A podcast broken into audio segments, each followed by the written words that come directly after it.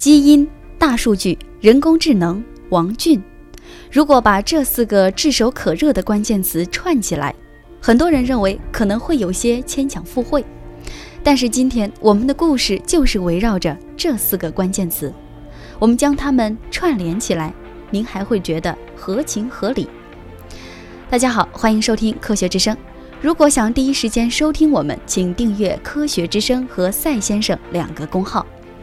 七月十七日，媒体圈首先爆料，华大基因原 CEO 王俊去职，不再担任华大基因研究院院长以及华大基因 CEO 职务。今年年初，泰康二十亿元入股华大基因，二者之间是否有关联，我们也不得而知。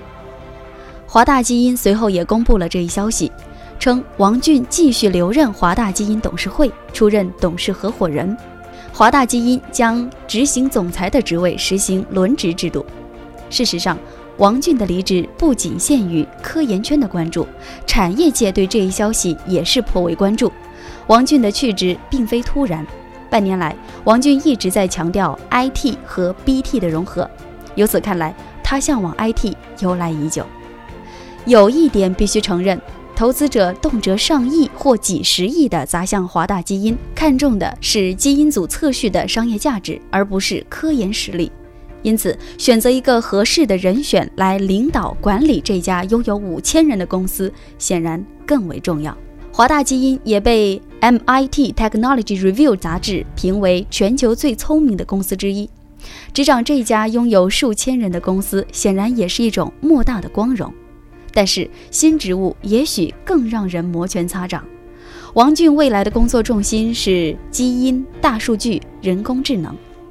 在这三个领域，哪怕仅仅在其中任何一个领域获得成功，就已经很了不起了。王俊能否做到？究竟王俊又是何许人也呢？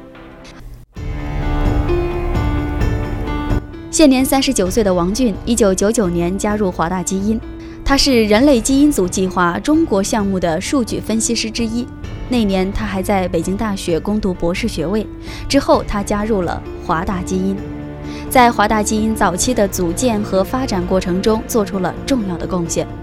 他是人类基因组计划、水稻基因组计划等重大项目的主要参与者，组建了华大生物信息平台，参与了杭州华大的成立，并带领团队完成了第一个亚洲人基因组、大熊猫基因组、千人基因组以及人体肠道源基因组等系列标杆性的项目，帮助华大基因实现了对 Complete Genomics 的收购。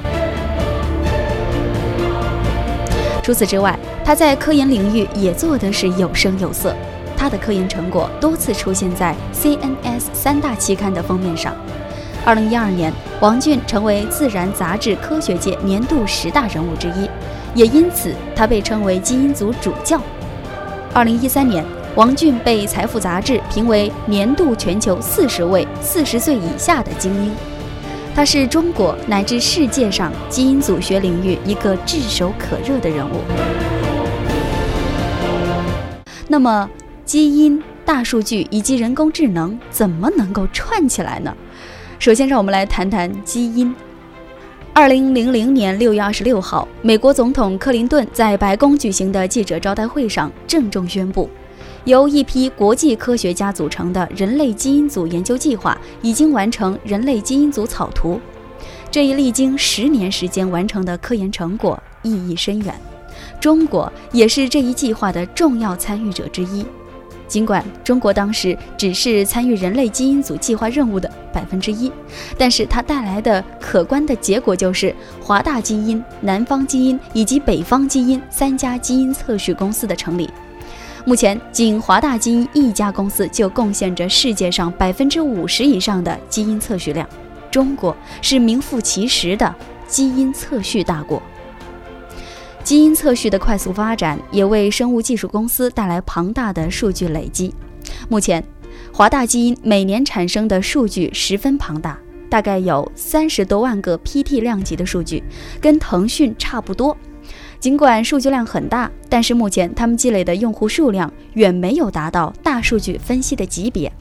但是随着用户数的逐渐累积，大数据分析也会变得可能。通过分析用户的数据，我们就很快的从基因层面来把握用户的健康状况。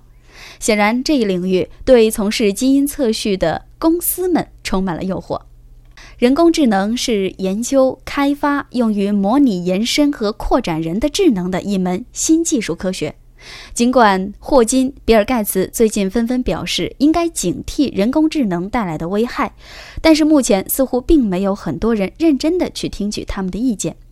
谷歌、亚马逊等科技公司正在不断的拓展人工智能外延，纷纷组建自己的研究中心，招揽人才。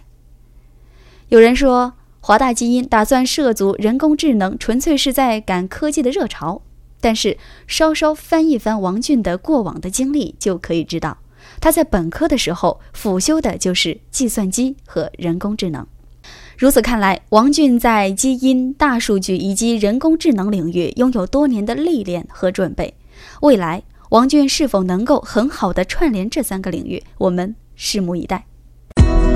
好了，今天的节目到此结束，欢迎大家到赛先生公号平台上收听这个节目，我们下次见。